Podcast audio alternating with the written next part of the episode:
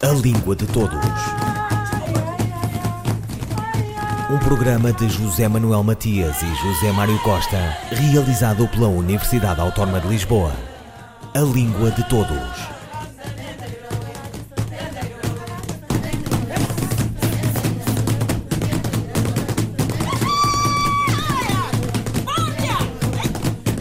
Um blog que mantém desde há muitos anos um livro que sai agora. Lauro Moreira, antigo embaixador brasileiro da língua portuguesa, junto da sede da CPLP em Lisboa, vai buscar a Machado de Assis o nome para a tarefa de nos dar a ler o seu mapeamento cultural, literário também, dos nomes, lugares, obras, de um significativo bornal de reflexão e divulgação de contemporaneidade a que pertence. De Quincas Borba, livro do autor de Memórias Póstumas de Brás Cubas, a Quincas Blog vai um passo original, diga-se, onde não deixa de ficar implícito um convite para se revisitar a obra genial de Machado de Assis, contemporâneo de Essa de Queiroz. Lauro Moreira. Eu diria que são crônicas memorialísticas, de certo modo. É um livro que, na verdade, é um blog que eu comecei a fazer há uns 5, 6 anos atrás e que, por insistência de amigos generosos que liam o blog, achavam que eu deveria publicá-lo em papel. E eu então resolvi fazê-lo. E então aqui nós temos uma variedade de assuntos muito grande.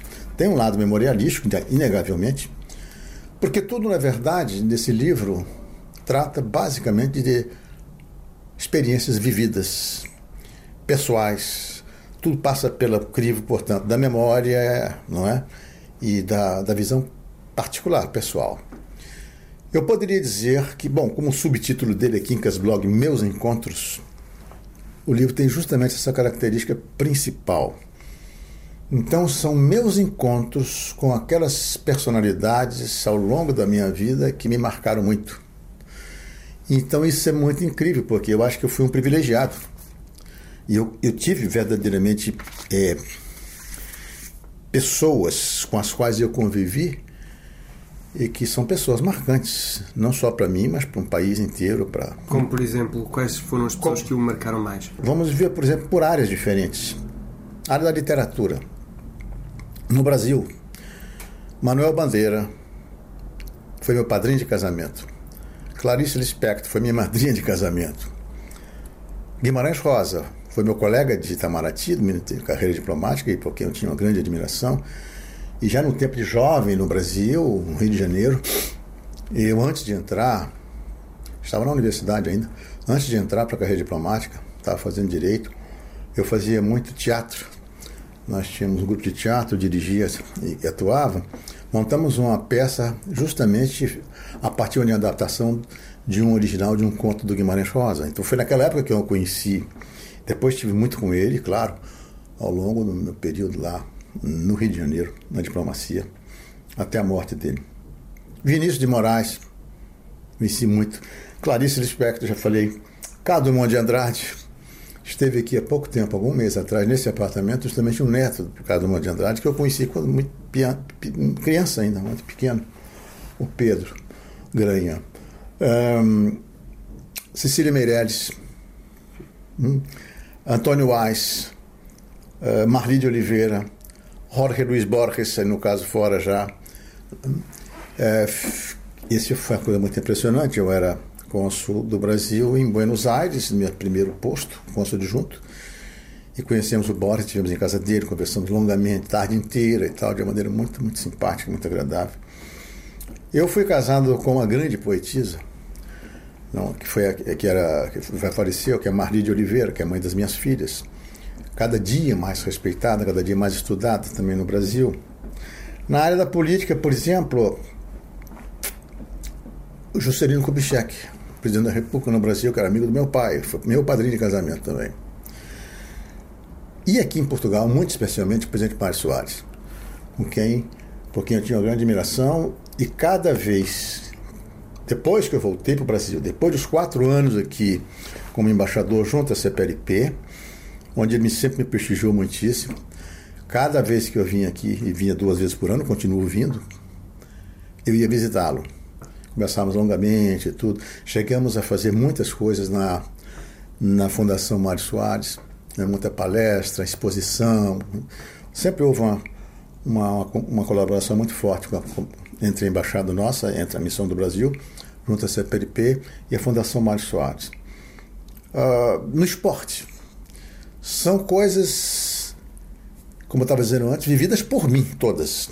Então, se eu falo de grandes craques do futebol brasileiro do passado, Didi, Newton Santos, Pelé, eu estou falando especificamente de um convívio com eles que eu tive. De maneira mais inesperada, já tinham deixado de jogar futebol até. Didi, um grande craque de 58, de 62, bicampeonato, do campeonato bicampeonato mundial do Brasil, na Suécia, depois no Chile, né? Didi foi treinar o time do River Plate, depois de ter treinado o time da, do Peru, Seleção Nacional do Peru, que disputou a Copa do Mundo no México, em 70, e que eu fui, eu assisti a Copa do Mundo em 70. E o Didi, então, foi, foi depois para Buenos Aires, depois de, um, de, uma, de uma carreira brilhante nesse, nesse, nessa equipe nacional do Peru. Levou a equipe até um ponto que nunca tinha é, estado antes, né, no campeonato. Ele foi para lá, para Buenos Aires, e a partir daí, eu era cônsul lá em Buenos Aires, tivemos uma amizade muito grande, a tal ponto que, e eu conto isso no livro, que depois que eu saí de Buenos Aires, fui para Genebra, é, para diplomacia multilateral em Genebra, um dia ele passou por, Buenos, por, por Genebra e me procurou e saímos para almoçar e tudo, e ele então queria saber se eu poderia, que ele ia deixar uma filha dele, uma jovem, adolescente, é, estudando da Suíça, em Neuchâtel, e perguntava se eu aceitava ficar responsável por ela. É claro, fiquei tudo. Ou seja, esse tipo de vivência, né? Uh, Pelé, o caso do Pelé é incrível. Eu, eu, eu, eu, tive a oportunidade de passar uma semana com o Pelé na África e na Nigéria, né? em condições inteiramente especiais. Depois, na área, por exemplo, da música, um dos maiores compositores brasileiros, muito menos conhecido que Vila Lobos, é Camargo Guarnieri, a ser considerado pelos entendidos todos né? realmente como talvez o segundo maior compositor brasileiro de música erudita, de música clássica. Guarnieri, por exemplo, eu conheci. E conheci uma das maiores pianistas, essa foi a missíssima nossa, né, da minha família e tudo, que foi a Belquis Carneiro de Mendonça. Escrevo sobre eles, sobre isso aí também. Lauro Moreira, ex-embaixador do Brasil, junto da CPLP, sobre o seu livro Quincas Blog, Meus Encontros. O brasileiro tem uma fonética que é profundamente influenciada por uma língua absolutamente vocálica, aberta, que é a língua tupi, que foi a língua dominante no Brasil, colônia. Era uma língua dos, da nação tupi, né, dos índios tupi, que ocupava toda a costa do Brasil. Essa língua é uma língua inteiramente aberta. Tupinambá, Guaratinguetá, né, Itaberaí, e era uma língua muito descritiva também. Ita, por exemplo, é pedra. Itaberaí significa. I é rio. Então significa o rio das pedras brilhantes. Itaberaí. Né? E tudo assim. Ah, e é descritiva a tal ponto que existe uma serra chamada Serra da Borborema, no Brasil. Isso que me explicou foi o Guimarães Rosa, que era doutor em tupi também, em que ah, vem da língua tupi, significa, e eles diziam pori, pori, ema, ou seja, o salto, o salto da ema. A ema é essa ave pernalta que tem, né? Então, ela é descritiva, porque é como a serra. A serra que faz esse movimento, né? Ascendente, descendente. Então, é, é o salto, o salto da ema, pori, pori, ema. Ou seja, essa língua, somada algumas línguas africanas que foram para o Brasil também, no tempo da escravidão e tudo, é, que são línguas também mais abertas, elas influenciaram muito a fonética brasileira. Por outro lado, sabe-se muito bem hoje, os estudos já mostram, há muito tempo, que o português falado hoje no Brasil é muito mais próximo do português de Portugal do século XVII do que o português de hoje de Portugal. Entendeu? Ou seja, pelos textos de Camões se, se sente isso, sabe disso, né? É, ele soa a metrificação, o ritmo do, da, da, do verso de Camões, etc., entre outros clássicos, mais natural uh, nessa fonética brasileira hoje do que na portuguesa. Porque há uma voracidade, como eu brinco com meus amigos portugueses, há uma voracidade cada vez maior aqui de engolir as vogais átonas. Só se pronuncia vogal tônica, não é? Então, beleza, beleza, virou beleza. Tem uma beleza. Beleza fica difícil para o brasileiro entender. Agora é muito fácil para o português entender beleza. Não é verdade? E são este, estes pequenos equívocos, essas pequenas uh, uh, diferenças uh, que às vezes podem separar os dois povos, os dois, os portugueses e os brasileiros? Não separam, unem. Ah, eu faço essa brincadeira, eu digo, olha, e, e trata-se da mesma língua. Na verdade, a língua é uma só. Na verdade, é a riqueza nossa está justamente de termos, todos nós juntos, uma língua que é uma construção cada vez mais conjunta, como diz o Agualusa, não é verdade? E, e o Mia Couto, por exemplo, partindo disso, ele, ele, tem uma frase muito boa que ele diz, e, e parodiando um pouco Fernando Pessoa, a minha pátria é a língua portuguesa, ele diz: a minha pátria é a minha língua portuguesa. Claro, porque há nuances. E essas, esses, essas nuances, elas não empobrecem, elas enriquecem a língua. Não é verdade? A quantidade de palavras que Moçambique, Moçambique, é, o português foi incorporando de línguas nativas, tem 43, sei lá quanto, enriquece a língua portuguesa. A, a língua é um, é um, canal de comunicação, né? um veículo, um meio de comunicação. Então, quanto mais ela for representativa do que você quer dizer, tudo melhor. Então, nesse sentido, eu acho que uh, uh, o que realmente, e aí sim, aí entramos no outro assunto que também trato longamente no livro, que é a questão do acordo ortográfico. Exatamente, também queria chegar aí, também se debruça sobre, esse, sobre o acordo que até hoje continua a provocar grandes celeumas, não só uh, no Brasil, uh, também em Portugal, mas mais em Portugal.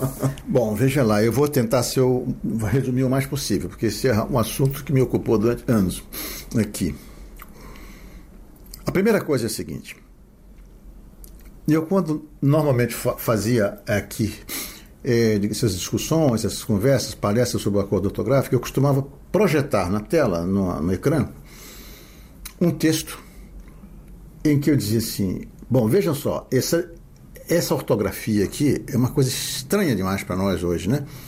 É tão complicada, é saída com H, o tio cai em cima do O, não é farmácia com, com pH, fósforo com dois pHs, né? muito esquisito, muito estranho tudo isso aqui. De modo que é, eu acho que a gente está de acordo, né? De que isso daqui era muito, muito ruim para o aprendizado da língua e tal, essa coisa toda. Bom, em 19... Bom, e depois eu projetava também um outro. Ah, eu dizia assim: esse texto é de um jornal brasileiro, um pequeno jornal do interior do Brasil, de uma cidade colonial brasileira que é Pirinópolis, hoje é perto de Brasília, de 1830. Ou seja, oito anos depois da independência do Brasil. O Brasil, portanto, já era independente, nós tínhamos essa, essa, essa ortografia. Em seguida, eu projeto né, na, no, no, ecrã um outro texto que era tirado de um almanaque luso brasileiro de lembranças, que é uma extraordinária é, publicação que houve durante muitas décadas. Todo ano tinha uma. Era um livrinho, e eu consegui dois aqui no Alfarrabista, dois. Um de 1855. Começou em 1954, eu tenho um segundo e o outro foi de 19, era de 1901. Então eu projetava, dizia, ó, é, estão vendo aqui? Isso foi aqui em Portugal, era também a mesma ortografia esdrúxula, estranha, tá, né, no Brasil de 1970. Ou seja, era assim, mas era assim para nós todos. De repente, em 1911, logo depois da República e tal, né, na, na esteira, né, na, junto com aquela reforma é, é, é, do ensino que, que, se fez em Portugal, houve a reforma ortográfica do Gonçalves Viana, que modernizou a língua, que, a meu ver, extraordinária a reforma dele. Modernizou a língua, retirou essas coisas artificiais, dizer, por que escrever? Por que, se nós temos a, palavra, a letra F, por que escrever fósforo com PH, PH? Fósforo, quer dizer, coisas do gênero. Por que escrever lírico com, com Y? Porque você tem um som exatamente acompanhando do I, e fez a reforma. Essa reforma, claro, que, como sempre, né, causou assim uma reação muito grande. Fernando Pessoa não contestava, não queria, não usava nunca. Tal. Principalmente por causa do farmácia. Exatamente. Agora, o problema é o seguinte: o problema é que eu sempre dizia o escritor pode escrever do jeito que ele quiser, não tem problema nenhum. Se eu quiser, eu sou romancista, eu quero fazer passar o meu romance assim no século XVII e para dar mais é, autenticidade do romance, por exemplo, eu escrevo no, no, no, português do século XVII, tudo bem. O problema não é. Isso é outra coisa, isso é uma experiência. Agora, o filho desse escritor será chumbado do colégio se ele escrever está acompanhando diferente daquilo que manda a vida, a lei, né? Só que o que se fez naquele tempo, 1911, não foi um acordo, foi uma reforma unilateral. Então só Portugal modernizou a língua. A, a, não a língua, jamais. A, a, ortografia. E o Brasil continuou com a ortografia antiga. Lauro Moreira, ex-embaixador do Brasil junto da CPLP, sobre o seu livro Quincas Blog Meus Encontros.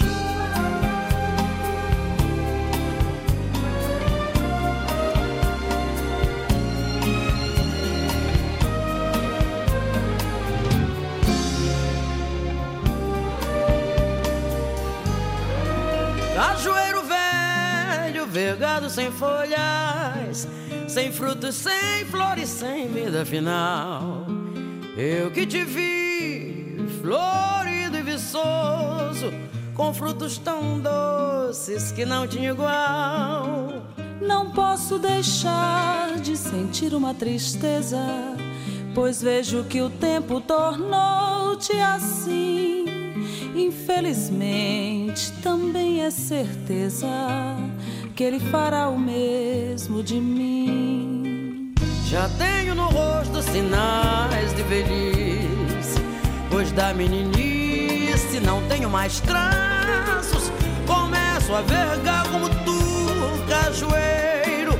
Fui teu companheiro dos primeiros passos.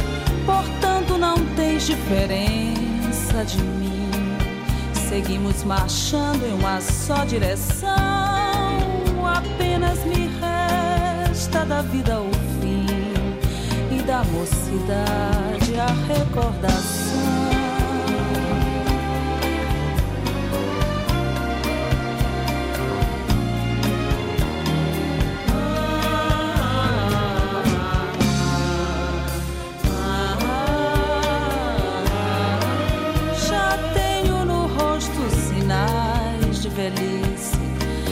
Da meninice não tenho mais traços. Começo a vergar como tu, cajueiro. Fui teu companheiro dos primeiros passos. Portanto, não tens diferença de mim. Seguimos marchando em uma só direção.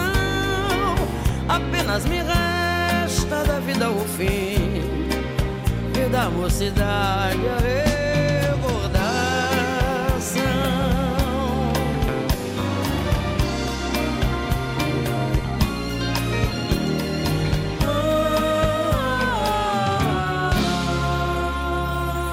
Cajueiro Velho, Alcione e Rita Ribeiro. Um, dois, três, e... Este Quincas Borbas, se acaso me fizeste o favor de ler as memórias póstumas de Brás Cubas, é aquele mesmo náufrago da existência que ali aparece, mendigo, herdeiro inopinado e inventor de uma filosofia. Aqui o tens agora em Barbacena. Logo que chegou, enamorou-se de uma viúva, senhora de condição mediana e parcos meios de vida, mas tão acanhada que os suspiros no namorado ficavam sem eco. Chamava-se Maria da Piedade. Um irmão dela, que é o presente Rubião, fez todo o possível para casá-los. Piedade resistiu em Pelérios, a levou. Foi esse trechozinho de romance que ligou os dois homens. Saberia Rubião que o nosso Quincas Borbas trazia aquele grãozinho de sandice que um médico supôs achar-lhe? Seguramente não. Tinha-o por homem esquisito. É, todavia, certo que o grãozinho não se despegou do cérebro de Quincas Borba, nem antes nem depois da moléstia que lentamente o comeu. Quincas Borba tivera ali alguns parentes, mortos já agora em 1867. O último foi o tio que o deixou por herdeiro dos seus bens. Rubião ficou sendo o único amigo do filósofo. Regia então uma escola de meninos que fechou para tratar do enfermo. Antes de professor, metera ombros a algumas empresas que fora a pique. Durou o cargo de enfermeiro mais de cinco meses, perto de seis. Era real o desvelo de Rubião, paciente, risonho, múltiplo, ouvindo as ordens do médico, dando os remédios às horas marcadas, saindo a passeio com o doente, sem esquecer nada, nem o serviço de casa, nem a leitura dos jornais, logo que chegava a mala da corte ou a de ouro preto. Tu és bom, Rubião, suspirava Quincas Borba. Grande façanha, como se você fosse mau. A opinião ostensiva do médico era que a doença de Quincas Borba iria saindo devagar. Um dia, o nosso Rubião, acompanhando o médico até à porta da rua, perguntou-lhe qual era o verdadeiro estado do amigo. Ouviu que estava perdido, completamente perdido, mas que o fosse animando. Para que tornar-lhe a morte mais aflitiva, pela certeza? Lá isso, não atalhou Rubião. Para ele morrer é negócio fácil. Nunca leu um livro que ele escreveu. Há anos. Não sei que negócio de filosofia. Não, disse o médico. Mas filosofia é uma coisa e morrer de verdade é outra. Adeus. Machado de Assis, excerto de Quincas Borba. Inicialmente desenvolvido como folhetim na revista A Estação entre os anos de 1886 e 1891, o romance Quincas Borba, do escritor brasileiro Machado de Assis, é publicado em livro no Rio de Janeiro em 1892. Machado de Assis, uma obra imensa e antecipadora, visionária, incisiva, irónica, mordaz, ensaiando experimentações, como em Dom Casmurro, é um dos grandes escritores da língua portuguesa. Ouviram Língua de Todos, as despedidas de Filomena Crespo, João Carrasco, José Manuel Matias, José Mário Costa, Luís Carlos Patraquim, Miguel Roque Dias e Miguel van der Kellen. A Língua de Todos. Um programa de José Manuel Matias e José Mário Costa, realizado pela Universidade Autónoma de Lisboa. A Língua de Todos.